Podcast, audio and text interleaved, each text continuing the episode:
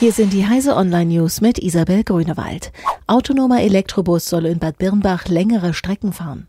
Seit knapp einem halben Jahr pendelt im niederbayerischen Bad Birnbach der erste fahrerlose Bus der Deutschen Bahn. Die Bilanz fällt positiv aus. Das Fahrzeug sei rund 3000 Kilometer gefahren und habe mehr als 7000 Menschen befördert, teilte eine Bahnsprecherin mit. Der E-Bus verbindet die Therme mit dem Ortskern. Voraussichtlich ab dem Sommer soll die Strecke wie geplant um eine Haltestelle am Bahnhof erweitert werden. Auch in Hamburg und Berlin plant die Stadt Projekte zum autonomen Fahren im öffentlichen Straßenverkehr. Medienbeobachtung des US-Heimatschutzes sorgt für Aufsehen. Das US-Ministerium für Heimatschutz sucht einen Dienstleister für die umfassende Medienbeobachtung. Mehr als 290.000 Quellen aus aller Welt in über 100 Sprachen sollen in Echtzeit ausgewertet werden.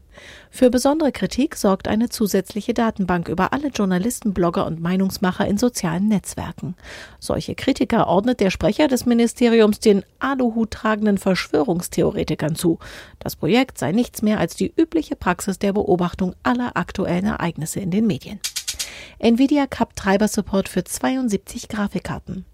Nvidia bietet seine Grafikkartentreiber nur noch für 64-bittige Betriebssysteme an. Besonders wichtige Sicherheitspatches sollen noch bis zum Januar 2019 für 32-Bit-Betriebssysteme erscheinen.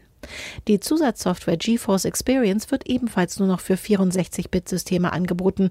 Auch Grafikkarten mit Fermi-GPUs werden künftig nicht mehr von Nvidia-Treibern unterstützt. Schwieriger Kampf gegen Fake-Shops im Internet. Das Einkaufen im Internet birgt die Gefahr, in einem Online-Shop einzukaufen, der gar nicht existiert. Das Geld ist dann futsch. Die Polizei stößt bei der Verfolgung solcher Betrügereien mit Fake-Shops oft an ihre Grenzen und setzt deshalb auf Prävention. Gemeinsam mit den Verbraucherzentralen warnen sie vor Webseiten ohne Impressum, die nur Bezahlen per Vorkasse ermöglichen. Auch sollte man vorsichtig sein, wenn die Preise zu gut sind, um wahr zu sein. Diese und alle weiteren aktuellen Nachrichten finden Sie auf heise.de.